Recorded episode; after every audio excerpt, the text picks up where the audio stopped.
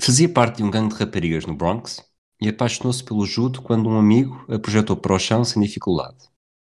Esforçou-se de homem para participar num torneio, mas foi obrigada a devolver a medalha.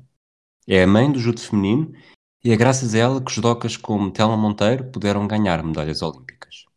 Esta é a história de Rusty Kanakogi. It's amazing to me. I keep reading about certain ball players, and I, one day I look on television and he's black. There's no longer a mention of Joe Blow, Negro ball player, this kind of thing, which is as it should be. You know, if I don't finish this race, then everybody's going to believe women can't do it and that they don't deserve to be here and that they're incapable. It's been a long, a long time coming, but I know a change gonna come. Oh, yes, it will. Olá, Fragoso. Olá, Rui. Já tinhas saudades? Muitas. O que sabes sobre judo feminino? Telma Monteiro, não, quer dizer, é um, é um desporto que desde que eu, desde que eu me lembro de acompanhar desporto, um, ou seja, é, um, é uma modalidade que sempre, sempre, sempre gostei de acompanhar e lá está, nunca houve uma um, e tem havido bastante evolução, até porque uma das primeiras medalhas que eu me lembro é, é de, a de Nuno Delgado e por isso sempre gostei muito de e acompanhar e Portugal sempre teve boas prestações, portanto uh, não, não é, um, é, até um pouco estranho uh, imaginar que o judo feminino nos anos 80 fosse tão, uh, ainda tão primário. Tu nasceste no ano da estreia oficial do judo nos Jogos Olímpicos. Judo uh, feminino nos Jogos Olímpicos. Feminino. Poucos dias, sim, nasci poucos dias depois das primeiras medalhas de judo feminino no, nos Jogos Olímpicos. E de Rusty Kanakogi, o que é que tu conheces? Ou o que é que conhecias antes de começarmos a falar sobre isto? Uh, nada. Pronto, é como eu. Portanto, se calhar vamos, vamos, entrar, vamos entrar diretamente. E Rusty Kanakogi é um nome esquisito. Ela, ela nasceu Rena Glickman, Uh, e neste primeiro áudio, todos os áudios que nós vamos ouvir são do mesma, da mesma entrevista que ela deu. Um, ehm, e ela acaba por, também por dar a, a, explicação na primeira pessoa de onde foi buscar o Rusty e onde foi buscar o Kanakogi. Well, Rusty Kanakogi is a little bit unusual because Rusty was given to me when I was a child. Uh, actually, I was named after this wonderful dog. and uh, Kanakogi I got from my husband who's from Japan.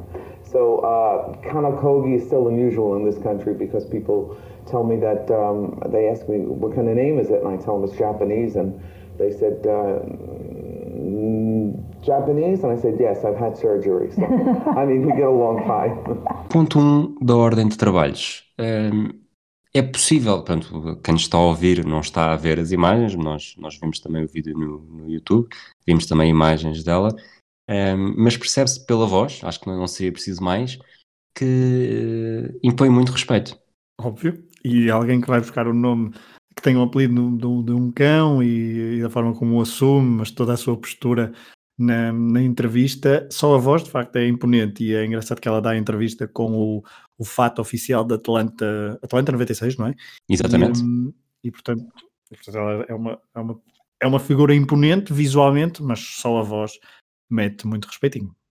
Portanto, ela depois, o pai, o pai de Rusty Karakogi, uh, morreu quando ela era no início da adolescência. Uh, ela tinha, tinha vários irmãos, o irmão mais velho, que seria o, o ídolo para ela, um, alistou-se na, na Marinha quando, quando não tinha idade para isso, não, no Exército quando não tinha idade para isso, foi expulso, depois foi para a Marinha, portanto não estava muito tempo em casa.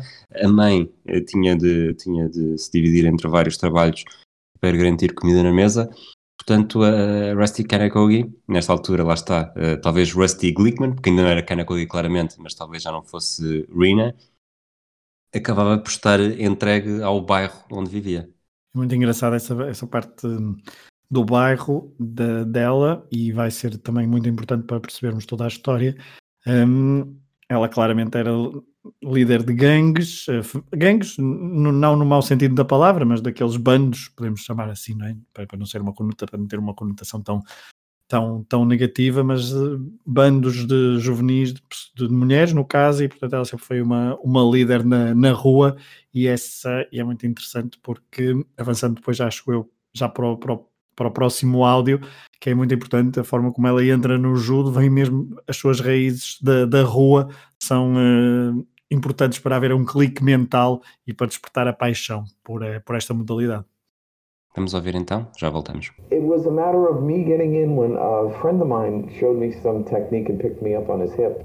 And uh, although I I knew that like from the jitterbug that people could swing each other around, this guy did it so easy. And then I said, "How'd you do that?" And I said, "Boy, this would be good because I mean I was in a kids gang, a girls gang. I was always a leader. I formed the Coney Island Apaches. one a what a gang! I mean, you know, it was like five of us not knowing who to. We used to fight with each other because nobody had no other gang to fight. You know, when you're an Right. original. And um, this guy picked me up, and I loved. it. I said, "Wow, do that again, do it again." And then I did it to him, and we just kept picking each other up. And uh, um, I finally got into a YMCA, and it was myself and 40 men. I can uh, my the guy I was connected with another Y, and uh, the physical education guy at my place convinced the other guy that I can handle myself. And I remember. Uh, going to the other Y, and it was all these guys. We weren't allowed judo uniforms. We had to wear the beginners had to wear army fatigue. Alguma vez tiveste interesse em praticar judo? Caso sim. Não estavas à espera desta. desta Não, não estava à espera dessa loucura. pergunta. Não, não, mas por acaso sim, e sempre, porque eu sempre eh, posso, posso justificar, sempre fui um franganito. Ahm, magricelas, sempre olhei para os outros bullies. Não, não, não, não que tenha sido muitas vezes alvo de bullying, mas houve uma fase da minha adolescência onde eu fui assaltado, ah, sei lá, quatro, cinco, seis vezes ali num, num espaço de, de anos. Quer dizer, os assaltos, um- uns deles mais. eh, mais violentos, violentos até psicologicamente do que outros, mas outros era mais dar um telemóvel, roubar um rádio, uma coisa assim mais menos agressiva, ou às vezes metia na várias, outras não, e portanto aí nessa altura se calhar eu pensava, epá, se eu soubesse fazer um, um ipom, um yuko, assim umas coisas quaisquer, era, era tão mais, seria tão mais, mais feliz, ainda por cima tão franganote, mas Achas que faria feito diferença?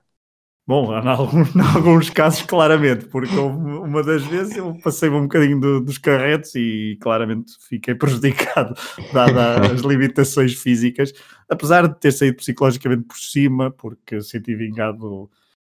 Bom, olha, por acaso sinto-me vingado uns anos depois, porque passo pelo meu assaltante todos os dias, todos os dias não, mas todas as semanas cruzo-me com ele. Ok. Eh, E está tá completamente perdoado. Um, até porque ele teve uma história de vida bastante. fi- visualmente dá para ver que tem uma história de vida muito, muito complicada. Um, amputado de, de- de uma perna, condições de vida bastante, bastante graves eh, e bastante sérias. Mas passo por ele todas as semanas, aqui bem perto de casa. Muito bem. O, eu já agora foi na quando estava no quarto ano eh, e que no, no- onde estudava havia três, três atividades extracurriculares. Nós podíamos inscrever eh, judo, balé e natação. Obviamente balé não era uma hipótese, eh, não foi uma hipótese que eu pus. eu usei obviamente, não, não devia ter usado obviamente, mas sobretudo naquela altura que eu só queria jogar futebol, o balé não fazia sequer parte das minhas, das minhas hipóteses no, no cérebro. Um, judo achei piada porque, porque grande parte dos meus amigos eh, ia para o judo, portanto eu cheguei a casa a dizer à minha mãe que, que achava que achava e tinha algum interesse eh, em, em fazer, mas a minha mãe disse eh, cala-te lá Zé Miguel, tu vais é para a natação e, Nadar é tão importante, não é? Sim, e de facto uh, devo ter ido a 3 ou 4 aulas porque era sexta-feira de manhã e, e estar a acordar de, de manhã, não era necessariamente mais cedo, porque se não fosse para a natação ia para, ia para as aulas, mas, mas estar a acordar e estar a fazer a, a mala toda com o equipamento e estar a pensar que ia nadar de manhã e eu nunca fui fazer muito exercício de manhã, sempre preferi mais o, o final da tarde e início da noite, acabou por não correr bem. Mas, Mas que- pronto, Deixa-me só dizer uma coisa, mas sabes que na altura na infância, não sei porquê, no, pelo menos aqui na minha, na minha zona geográfica, houve uma, uma vaga de pessoas a, a praticar karaté e não, e não judo. Havia, havia várias pessoas a praticar karaté, algo que também não- nunca me tinha entusiasmado. Lá está, porque não era, não era desporto olímpico e se calhar eh, era algo que, me, que não despertava tanto interesse. Se na altura se tivesse se alguém, porque o karaté depois houve uma fase em que em que estou a chegar, chegaram a cogitar-me para, para ir praticar ou para fazer uma experiência lá o que foi, mas eu não, não recusa- recusei. Se me tivessem dito judo, se calhar, eh, se foi depois da medalha de Nuno Delgado, talvez eu tivesse, tivesse tentado. Depois, a história da, da Rusty Kanakoga, que está, está completamente relacionada com aquilo que nós fomos contando agora. ela provavelmente não teria problemas com assaltos, porque além de ser aquela figura, uma figura bastante imponente e ter, ter algum medo, e se era assim com, não sei que é que ela teria, cerca de 60, tinha 61 anos nesta entrevista que nós ouvimos, mas sempre foi uma figura assim bastante forte. Um, e além de fazer parte de alguém que chamada Paz estava sempre com uma ia para todo lado com uma navalha colada à perna para o, para o que desse e viesse uh, não foi por ser assaltada como tu que, que apareceu a paixão pelo judo mas por uh, por um, como ela contou por ter sido projetada por um amigo que estava a mostrar apenas o truque de forma tão fácil, ainda por cima, não é? Que ela estava habituada a lutas, mas tão facilmente foi ao chão, isso deve ter dado um clique no cérebro dela a dizer: Hum, estava de fazer isto, daria-me tanto jeito. E acaba por ser uma, algo totalmente, totalmente perceptível. Ela diz também que, pronto, todo, todo o crescimento dela e o bairro e sempre foi uma. Tanto que ela depois acaba por trabalhar também com, com muitas crianças e nessas, nessas situações. O judo acaba por ser um escape, um escape natural para, hum, natural e, controlado para alguém que tem muita que tem violência e adrenalina para soltar. É, isso leva-nos acho já para, para, o terceiro áudio porque hum, tendo em conta que ela que era ali um, quase uma, uma, certa pioneira no Nova York a nível do judo, o, o, o facto dela combater é, era uma coisa normal, ela vinha da rua, sabia, sabia o que era isso, se bem que aqui no judo, como ela diz, e acho que vamos ouvir isso, havia um código, havia uma, uma espécie de ética no combate, isso era, era bastante importante também para controlar as suas, as suas propensões uh, ofensivas. Exato, vamos ouvir então mais o, esse, esse áudio, é curtinho, sobre, sobre o facto de, de quantas judocas uh, mulheres havia em, em Nova York e que vantagens é que o judo tinha para ela. In New York there were several other women, but they were doing what's called form practice, not fighting. Mm -hmm. I was the only one in combative judo, and it, uh, combat was natural to me from coming from the street, and you know this was much more controlled. And what I liked was And what I learned was respect and that you didn't really have to be a bully, that you can enjoy contact sport without hurting anybody. Portanto, estamos a falar de uma era em que o judo feminino praticamente não, não existia, tanto que ela, durante esta entrevista, a certo ponto, diz, diz que as mulheres envolveram-se no judo quando ela uh, as envolveu. Portanto, antes dela, mesmo que houvesse, não era, não era de judo de combate ou de contacto, era mais, de, mais performativo. Um, depois, e já lá estou eu outra vez com o depois, uhum. mas, mas o que é que o que é que achas que faz dela claramente, uh, se tivesses de sacar um momento uh, que faz dela, que acaba por marcar o, o, o, papel relevante que ela acaba por assumir? Temos de ir parar ao, ao torneio no IMCA.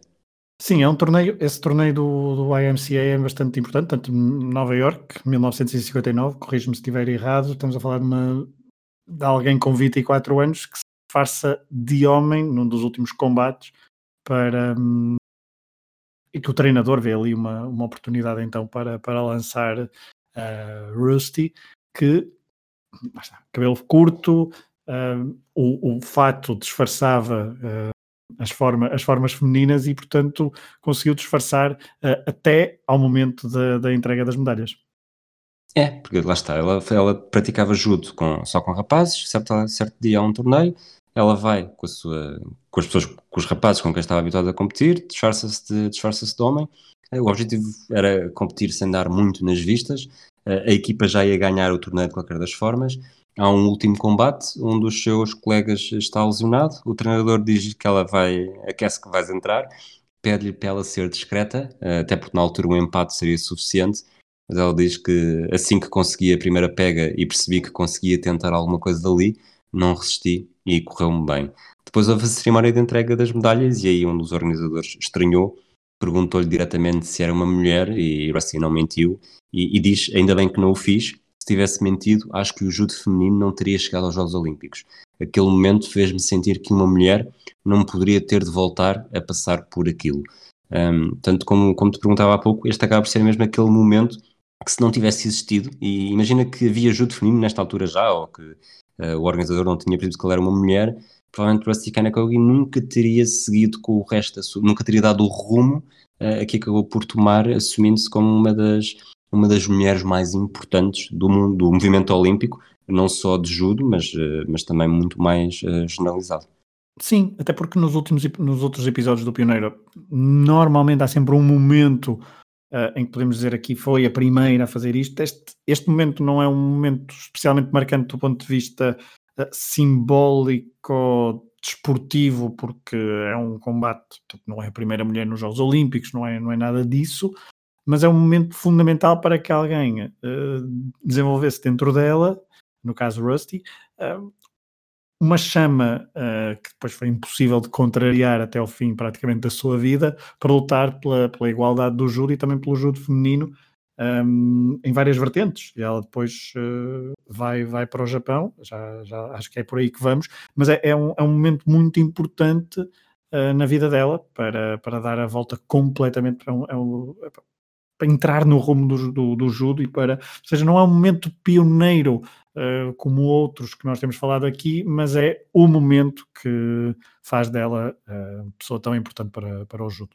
Vamos então perceber os motivos da sua da sua ida para o Japão. Actually, what happened? Um, I finally uh, got my my first teacher passed away, mm -hmm. and um, then I finally hooked up with uh, another instructor from Japan who lived. He was a businessman in New York, and uh, it seemed now I was really learning judo, what it was, you know, what it was all about, and um, I practiced. I was diligent and devoted, and at one point I just couldn't even get enough in New York because he he wasn't a full time instructor. He was only there a couple nights a week, mm-hmm. and um, I remember in 1962 I was competing for my first degree black belt, and uh, there's nobody to compete against, and they so they put up three women and I had never practiced with a woman before, with the exception of my students, and that was a different ballgame. We really went at each other, and these were women that came through the form of judo rather than the fighting. And um, I went through. I looked at my teacher like, "What am I supposed to do with them?" And he went like that. He gave me the high sign. I said, "Okay, goodbye," and that was it. I, I went through them without any problem at all. No Japão, ela acaba por ter. Nós estamos aqui, estavas a, a falar do se ela é verdadeiramente pioneira ou não. Uh, acaba por ter um, um, momento pioneiro que não valeria por si só uh, o, o, um episódio do, do pioneiro, passando a constante repetição, porque era o, ela foi para um instituto de judo chamado Kodokan, que tinha uma grande, uma grande, uh, um grande simbolismo, uma grande tradição, existia desde 1926, mas o sexismo era, era grande, as mulheres não podiam praticar nos mesmos espaços que os homens, não tinham acesso ao pavilhão principal, não tinham as mesmas oportunidades de progressão dentro de cada, dentro de cada cinturão, ao nível, dos, ao nível dos níveis, e mais uma repetição, estou muito forte hoje. Um, só que, lá está, Rusty não era uma mulher qualquer e foi, mereceu o convite para estar uma vez mais entre os homens, tal como já tinha estado na, no IMCA. E, e lá está, ela aqui assume esse papel de, de pioneira. Pela primeira vez, uma mulher estava no, no pavilhão principal e entre homens, do, no, no célebre Instituto de Judo Kodokan, mas acabou por, eh, por ser eh, mais um momento que deu força para, para tudo o que veio a seguir. Tudo que veio a seguir, tudo veio a seguir, Rui, principalmente até o apelido, não é? Porque ela encontra o seu. É segundo marido, não é? Eu não estou. Sim, ela foi, foi casada ainda antes de começar a praticar judo, muito nova. Exatamente, exatamente. Correu, Portanto, correu bastante bem. Correu bastante bem. E, uh, e ela aqui então no Japão conhece, conhece o seu. Um, um, eu vou dizer, um já amor, sei que tu não gostas de dizer. Ryohei Kanakogi. Obrigado. Uh, encontrou o segundo amor, com este nome muito bem pronunciado pelo, pelo Rui, e adota também o, o apelido, portanto nós estamos a falar aqui um, de Kanakogi, principal, Kanakogi principalmente uh, por causa desta, desta sua ida para o Japão e é importante não só do ponto de vista pessoal, mas também do ponto de vista uh, profissional, certamente porque encontrou ali um outro mundo em relação ao judo e uh, que depois trouxe para, para os Estados Unidos e também trouxe para a sua luta um, ehm, que durou vários anos. Um, ehm, eu não sei se estou correto nas datas, mas um, ehm, é ainda na década de 60 que organizam torneios em Nova York e depois nos, nos anos 70 uh, treina equipas uh, dos Estados Unidos e estamos a falar 60, 70 e só nos Jogos Olímpicos. Uh, em, nos anos 80 é que o judo feminino é, é, uma, é uma modalidade olímpica e há, há o evento de 1994, 1984 para fazer pressão, porque é um evento em casa, mas depois é só em 88, Rui, Uh, não sei se qual é o caminho que tu queres ir por agora, mas estávamos ainda no Japão, mas é de facto uma, uma passagem é fundamental, uh, não só do ponto de vista emocional uh, e amoroso, mas obviamente porque bebeu ali muito do que era a importância do, do, do judo numa nação e ela transportou isso para, para os Estados Unidos. É, vamos fazer essa transição rápida do, do Japão até, ao, até aos anos 80. Ela, ela está, conhece o Ryohei, eles casam-se em 64 em Nova York e por esta altura, e sobretudo depois de ter progredido ainda mais no Japão, ela percebe que o judo já é um mundo, o judo feminino é um mundo demasiado pequeno para ela. ela. Ela diz que toda a gente dizia que teria a medalha de ouro garantida se houvesse competição nos Jogos Olímpicos e sinceramente não tenho como negar. Uh, isto é verdade, porque não só por ser ser pioneira, talvez por ser a primeira mulher no mundo que levou de facto o judo de combate uh, mais longe e, e, se preocupou com isso. Uh, nos Estados Unidos não havia sequer competição, portanto ela percebeu que em vez de se preocupar com o judo uh, nos, nos tapetes, tinha de se preocupar com o judo nos, nos bastidores. ela ia continuar a lutar. em 65, como tu disseste, organizou o primeiro torneio júnior em Nova York.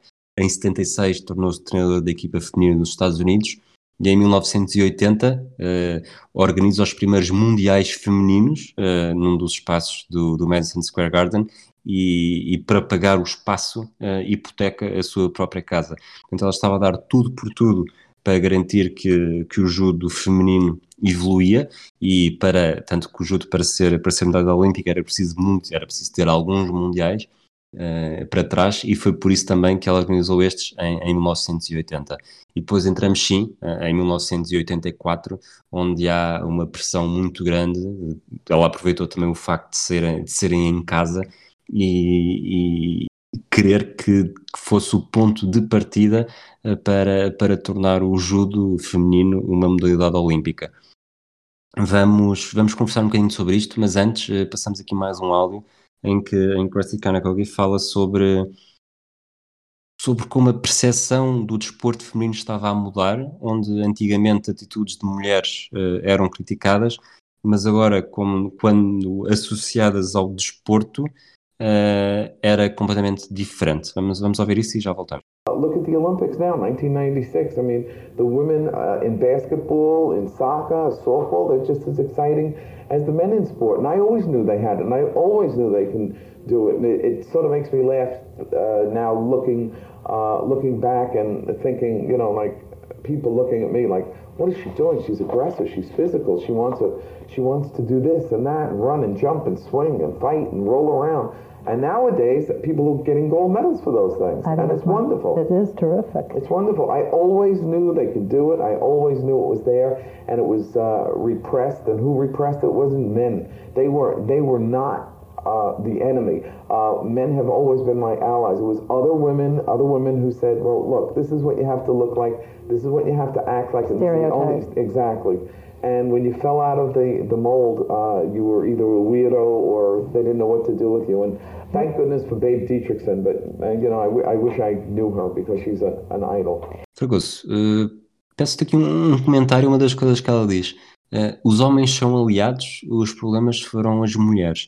Não é a primeira vez que nós temos uma história um pouco nesta, neste âmbito, em que é preciso, sobretudo de, de sexismo, em que é preciso um homem abrir o caminho. Uh, falámos nisso, por exemplo, com a, a Catherine Switzer, porque foi com, foi com o treinador e com o namorado correr a maratona de, a maratona de Boston, e aqui ela também acredita que, que se as mulheres não olhassem para o desporto de uma forma quase estereotipada, uh, estereotipada não, não, não teria havido o mesmo problema. Eu não sei se concordo, porque ela também, ela também, não, não, ela também fala de, de homens como não conseguirem ver, tipo, quem decide, os homens que Exato. decidem não conseguem ver as mães, as namoradas uh, e as filhas a verem, uh, a praticarem desporto, e neste caso o judo, dessa forma.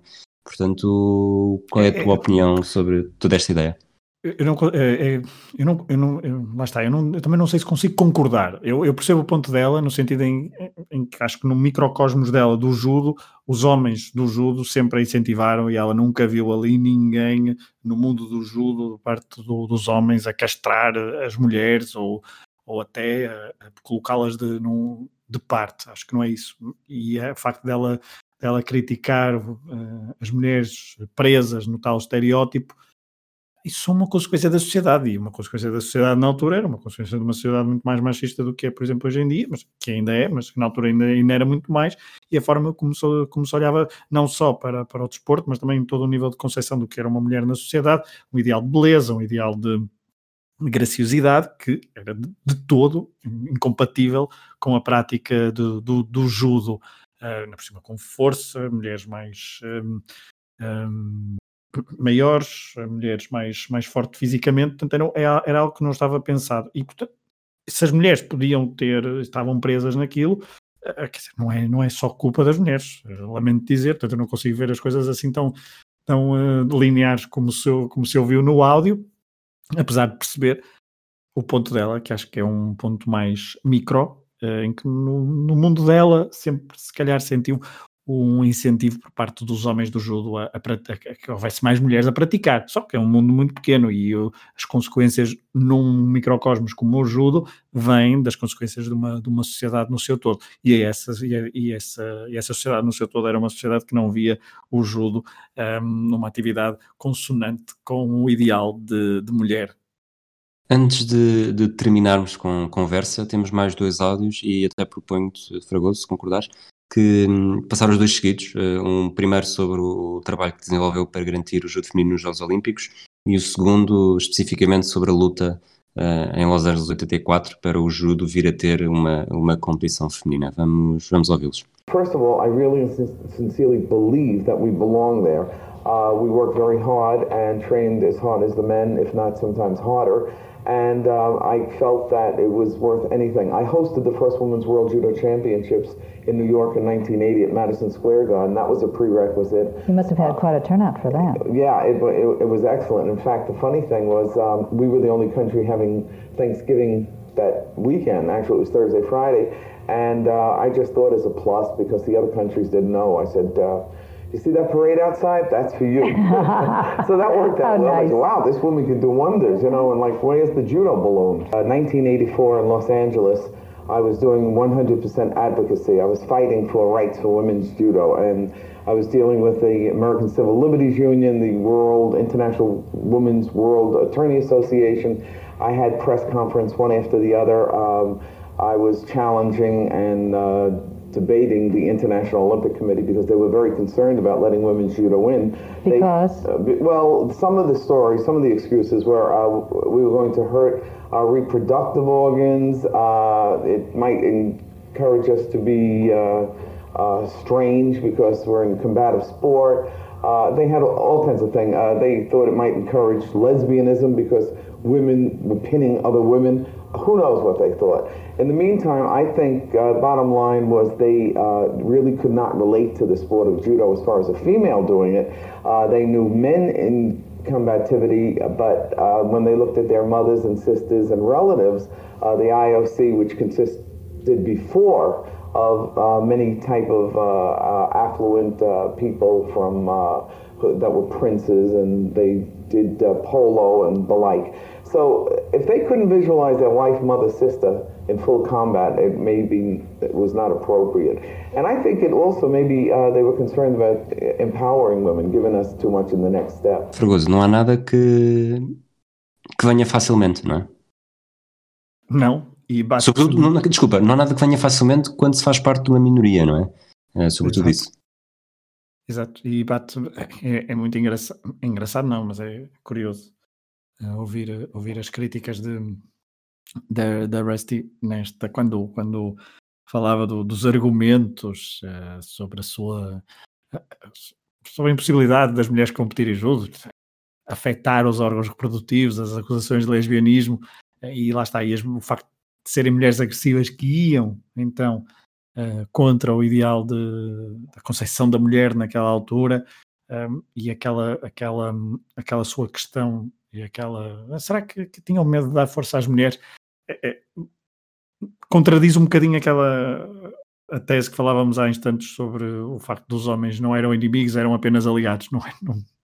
Este, este, este áudio vai, vai um bocadinho contra isso, mas, mas esta sua luta de, para, junto das entidades um, oficiais é mesmo, é mesmo muito interessante, porque falaste há pouco da Catherine Switzer e um, que tinha sido corrijo-me, 20 anos antes, não? Uh, sim, sim. Mais, uh, mais coisa, menos coisa. Mais coisa, menos coisa.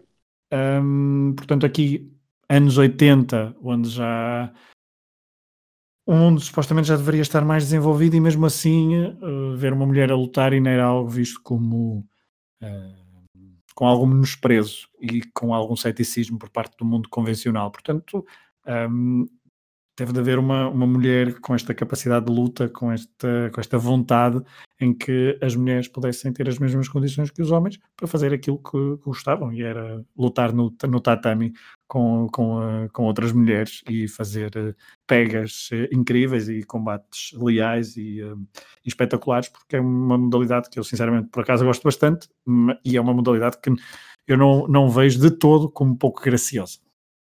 Nós temos, temos estado a, a falar muito isso nos, nos episódios do Tocha Olímpica, do podcast Tocha Olímpica, temos, chegámos agora a 88, portanto já, já chegámos a esta fase. E, e temos apercebido, sem, sem grande problema, que o Comitê Olímpico Internacional tem uma história de machismo bastante, bastante forte, sobretudo nós acompanhámos isso ao longo das edições, sobretudo ao nível da, das provas de atletismo, não só pela, pelo primeiro retrocesso eh, depois da, da corrida dos 800 metros em 1928, que só regressa na década de 60, salvo erro, e, e, depois a própria maratona e as provas mais longas de atletismo, que só nos anos 80 é que começam a aparecer. Portanto, mesmo que haja esta evolução tardia eh, no atletismo, havia outras modalidades, e o boxe foi outra, foi outra delas, em que, em que se achou que haver uma variante, uma componente feminina, uma competição feminina, era, não fazia sentido e depois lá está, os problemas, eh, os, os pseudo-obstáculos apresentados e argumentos eh, eram sempre os mesmos. Mas, mas de facto a Rusty Kanakogi, não tendo, não, não tendo necessidade, que se diz muitas vezes, nasceu, nasceu na, na época errada, mas nasceu na época errada para vencer medalhas, nasceu na, na época certa para vir a fazer, a fazer pressão, até porque não era simplesmente um, um movimento feminista de que lutava apenas pela igualdade era uh, eu sou esta pessoa, eu pratiquei isto, eu uh, nos Estados Unidos não tinha concorrência, fui para o Japão, fiz o que mais nenhuma mulher fez, eu sou a prova de que é possível, portanto, porque é que não abrem espaço, tanto que ela depois também já era treinadora, uh, porque é que não há espaço para haver de facto também, eu, eu organizei um mundial, portanto, nasceu na década, repetindo, nasceu na, na década errada para, para vir a ganhar uh, uh, bastantes medalhas como enquanto judoca uh, praticante, mas desempenhou exatamente o papel mais importante para que outras, como, como Telma Monteiro, não só, e Aina Ramírez também, que chegou a ganhar medalhas por, por Portugal, não em Jogos Olímpicos, mas para ser de facto um, o desbloquear decisivo para que o judo pudesse ser verdadeiramente inclusivo. É, eu concordo com, com, tudo o que disseste. Um, não, se, se, fosse, acho que se fosse possível perguntar um, a Rusty se, se, trocava uma medalha uma medalha olímpica por todo o trabalho que ela fez, se calhar eh, ela, ela não trocava, porque o trabalho dela é, é bastante é, é muito, mesmo muito importante e estas figuras que nós uh, trazemos aqui com este papel pioneiro, lá não precisam de ganhar a tal medalha para romper com, uh, com certos uh, preconceitos e com certos estereótipos e com certas barreiras que dificultam a vida de, de minorias. E são minorias, estamos a falar de minoria aqui, não são as mulheres minoritárias, obviamente, mas são as mulheres a praticar judo que são, que são a minoria. Mas era preciso romper essa barreira porque ela provou que há pessoas que querem combater judo, que há mulheres que querem combater judo e que têm qualidade para isso, inclusivamente até ela bateu alguns homens, mas ela, entre elas, têm, teriam todo o direito e o trabalho dela é, é absolutamente meritório e eu, quando mostraste este quando mostraste esta história, fiquei uh, gostei, gostei bastante, porque lá está, é uma modalidade que eu que eu gosto muito de ver e, um, e não tinha ideia desta, desta importância da, da figura de, de Rusty para abrir eh, caminho para que as mulheres pudessem ter o mesmo destaque no, seja nos Jogos Olímpicos, seja em Mundiais, seja noutro tipo de competições. E nós em Portugal, por exemplo, um, acho, acho que temos beneficiado disso. Um, Nuno depois, depois de Nuno Delegado em 2000, houve uma série de, de, de, eventos, seja mundiais, seja europeus, seja Jogos Olímpicos, onde o judo esteve, o judo português esteve em alto nível, e diria que quase equivalente entre homens e mulheres, e isso é bastante, bastante interessante. É interessante e não ia falar disso já, mas, mas é a transição perfeita. Nós hoje olhamos para o judo feminino e, e, e talvez, é, talvez um bocado influenciado por, por estarmos a acompanhar as provas de Salomão Monteiro, mas excetuando o Teddy Riné, o francês favoritíssimo e, uhum. e imbatível durante anos e anos e anos e anos, mas sabemos claramente que há, que há quem são as principais adversárias de Tal Monteiro, uh, quais são os países, as chinesas, as, uh, portanto, chinesas mais especificamente, mas depois também asiáticas, uh, tenho ideia que da, da Mongólia, que é uma, uma das grandes adversárias de Monteiro. Portanto, o judo feminino hoje em dia já não é... Também tem, um, também tem ali muita importância também. Exato, foi uma das histórias do 2016, essa e a, e a a Melinda Kelmendi ganhou a primeira medalha da história para o, para o Kosovo. Portanto, são pequenas, pequenas coisas em que nós hoje olhamos e o judo feminino, não, não sei quanto a ti, uh, obviamente continuo a achar que se meterem uh, homens e mulheres da mesma categoria de peso dos Jogos Olímpicos, uns a combater contra os outros, provavelmente os homens vencerão, mas não é, isso, não é isso que está aqui em causa. É olhando para uma competição de judo masculino e uma competição para o judo feminino, o judo feminino tem tão ou mais qualidade, eh, tem tão ou mais impacto no mundo, é tão ou mais praticado um pouco por todo o mundo, não faz sentido aos olhos de hoje, e este hoje é um, é um hoje bastante prolongado, que já é quase de século XXI, eh, não ter havido judo feminino, porque é uma coisa que faz parte, independentemente de o judo poder ser, o judo feminino poder ser olhado uh, pela sociedade, dependendo da sociedade, há umas mais abertas do que outras, em que, em que pais, e quando digo pais aqui é pai e mãe, ou responsáveis, tutores, se que se chamem, dependendo dos casos, não olhem com os melhores olhos para ter uma filha, para ter uma irmã, para ter uma mulher a praticar judo. É um pensamento retrógrado, não é, não é que está em causa, mas ainda existirá. De qualquer das formas, o pensamento dominante, eh, acho eu, já será esse, sobretudo em sociedades mais, mais desenvolvidas e menos machistas, em que o, o judo feminino faz tanto sentido como, como o masculino, nem sequer é o. Se já faz sentido no ténis, e no ténis continua a ser muito. Há gente que não vê ténis feminino, porque não? Uh, no judo é. Tatami, uma mulher de um lado, uma mulher do outro, kimono, um cinto, e, e depois é pegas e técnica. Tanto que o, que o uh, uh, Rusty Kanagoli também puxa muito por isso que judo representa o gentle way, que não é uma questão de músculos, é uma questão de inteligência e de, e de saber utilizar o peso do adversário para o projetar, portanto é, é igualmente espetacular. Não há mesmo, não há mesmo, há, difer há diferença na força, acredito que lá está, homens Sim. têm mais força do que mulheres, mas uh, obviamente não todos, mas eh, percebem o que, eu estou a dizer com isto, mas, mas de resto faz todo o sentido que o judo feminino tenha tanto ou mais impacto que, que o masculino. É, eu, eu percebo certos argumentos em relação a vários desportos e também uh, tenho as minhas preferências entre ver uh, vertentes femininas e vertentes masculinas em alguns desportos. Um, gosto mais de certos desportos praticados por mulheres e gosto mais de certos desportos praticados por homens. Um, e de facto o judo é, é, é, dos desportos onde há uma maior equivalência, chamemos assim, até na, na, na própria arte de, de praticar o, o, o desporto, e tu puseste isso muito bem, tatami, kimono, pegas, está, está ali, uh, está ali uh, as classificações, a única coisa que depois muda é de facto nas, uh, nas categorias de peso, porque de resto é bastante, bastante igual, para não dizer muito semelhante, equitativo mesmo, e, e é, é mesmo revigorante, acho eu, para ter histórias de, de, de judocas um, como a Telma Monteiro ou outras que tu falaste do Kosovo, também a brasileira, que agora me esqueço o nome, mas é Silva, não é? Desculpa, agora não Eu diria que é Rafaela, mas. Eh, Rafaela, não sei se é Rafaela Silva, uh... mas é Rafaela qualquer coisa, não é? Um, e é uma. Mas essas Rafaela histórias. Silva, sim. Exato.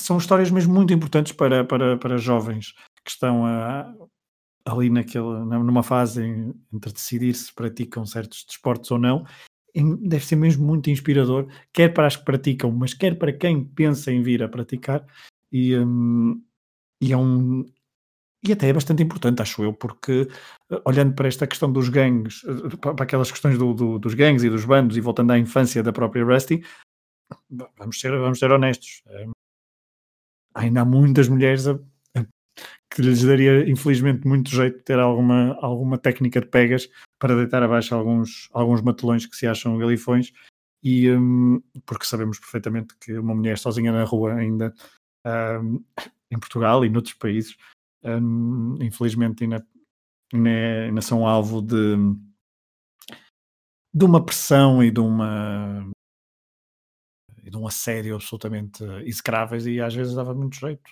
uh, uma pega, deitar abaixo rapidamente um, um galifão qualquer. Diz uma coisa, acreditas que, que figuras, isto é totalmente especulativo, mas já passaram, lá está, o judo olímpico feminino já, já tem três décadas, Uhum. A Rusty Kanakogi morreu em 2009. Ela, em, já agora, para, para terminarmos também esta, esta parte dela, em 88 ajudou a Margaret Castro a vencer a medalha de bronze e em, em 91 entrou no Hall of Fame da modalidade. Uh, em 92, acho que é 92, em Barcelona, está, está diretamente envolvida com a estreia do Haiti no, nas competições de judo. Uh, em 96 também esteve em, em Atlanta mais como, como consultora e, e depois continua sempre uh, a promover o desenvolvimento da modalidade, a trabalhar com crianças desfavorecidas, um pouco a trabalhar com pequenas, com pequenas rusties. A pergunta que eu te ia fazer era se achas que uma judoca uh, de alto nível hoje em dia se saberá quem foi Rusty Kanakogi ou, ou se esta história já está muito muito nas margens do, do desporto, lá, por lá está uh, o judo feminino hoje em dia ser, estar uh, pelo menos aos meus olhos, ao mesmo nível do masculino. Eu vou ser otimista. Um, quero acreditar mesmo que nas pessoas que praticam judo, na comunidade do judo, hum, em vários. Eu perguntei-te vários... isto porque, desculpa, por exemplo, uh, aqui há umas semanas, uh, Rafa, jogador de futebol do Benfica, não se fazia ideia da, eliminatória com o Arsenal em 91. Sim, e um, também já houve outros exemplos parecidos, mas, mas ah, o futebol é não sei se o futebol é o, é o melhor é o melhor exemplo para, para aplicar a mesma teoria na, em desportos como o judo, onde as comunidades ainda são relativamente pequenas, principalmente em países como Portugal. Um, acredito que noutros países onde a modalidade esteja mais disseminada e as coisas, não sei se possa perder, ou se calhar até não, esses países se calhar até têm uma, não uma importância maior à história do desporto e às pessoas que desenvolveram essa modalidade, mas eu mesmo assim eu quero acreditar que Uh, se formos a vários clubes de judo em Portugal, que são comunidades uh, pequenas, que trabalham e que junto de, de, de, dos miúdos e junto de, miúdos desde, desde tenra idade, eu quero acreditar que personagens como, como a que nós estamos a contar aqui hoje são, uh, não, não digo em 100% dos casos, mas ainda há uma vasta comunidade uh, e vasto número de pessoas da comunidade do judo, por exemplo, em Portugal, a saber quem foi, quem foi ela. Quer ser, quer ser otimista, a esse ponto é. e otimista a esse ponto, sim. Diz-me uma coisa. Desculpa, só para dizer, isso não soubessem, isso não souberem, deviam saber e acho que devia ser fomentado porque um, seja no judo, seja noutro tipo de desporto, acho que a história é mesmo muito importante e uh, se o Rafa não, não conhecia a história do, do Arsenal frente ao Benfica, deveria conhecer, até porque é alguém que chegou, não chegou ontem ao, ao clube, e, um, seja no futebol, seja noutros, noutros desportos, principalmente até noutros, uh, noutros desportos, onde uh, estes pioneiros tiveram tanto, tanto, tanto impacto e a sua memória deve ser uh, preservada, partilhada, fomentada, não para fazer apenas um, de uma desta espécie de memorabilia de sempre permanente, não é só isso, não é só estar sempre a evocar, evocar, evocar, não é isso, mas é conhecer no momento certo, ter essa, essa percepção da importância de certas figuras no desenvolvimento daquilo que nós hoje praticamos, no caso, se eu fosse um judoca, uh, se eu fosse um judoca de 12, 13, 14 anos, adoraria conhecer esta história, um, mesmo sendo homem, principalmente se fosse mulher, porque isso, uh, e conhecer não só esta história, mas toda a, toda a história das raízes do judo e dos outros desportos, acho que é muito importante para o facto de, para ajudar na, na, na, percepção do que é modalidade e então, então se formos uh, profissionais e se formos federados, ainda, ainda maior essa, é, a importância dessa, desse conhecimento histórico que tem. Não sei se esta conversa foi durante um podcast do, do Pioneiro, uh, talvez tenha sido, mas na tal licenciatura de cultura desportiva que nós falámos, uh, uhum. Rusty Kanakogi, seria um nome obrigatório? Claramente. E, e agora até a, a preparar uh, o episódio, a preparar o episódio para, para o lançarmos mesmo, não a preparar para gravarmos. Uh, Rusty Kanakogi, pioneira por ser a primeira quê? foi, foi que eu tive essa dúvida logo no início, de, quando estava, quando estava, quando lançaste o, um, o, o repto e eu estava curioso para ver como é que seria a tua introdução, uh, para ver o que, que, é ele vai dizer, como é que é pioneira aqui, pioneira aqui, não sei, uh, uh, depois ainda por cima aquela questão da mãe do judo, não é?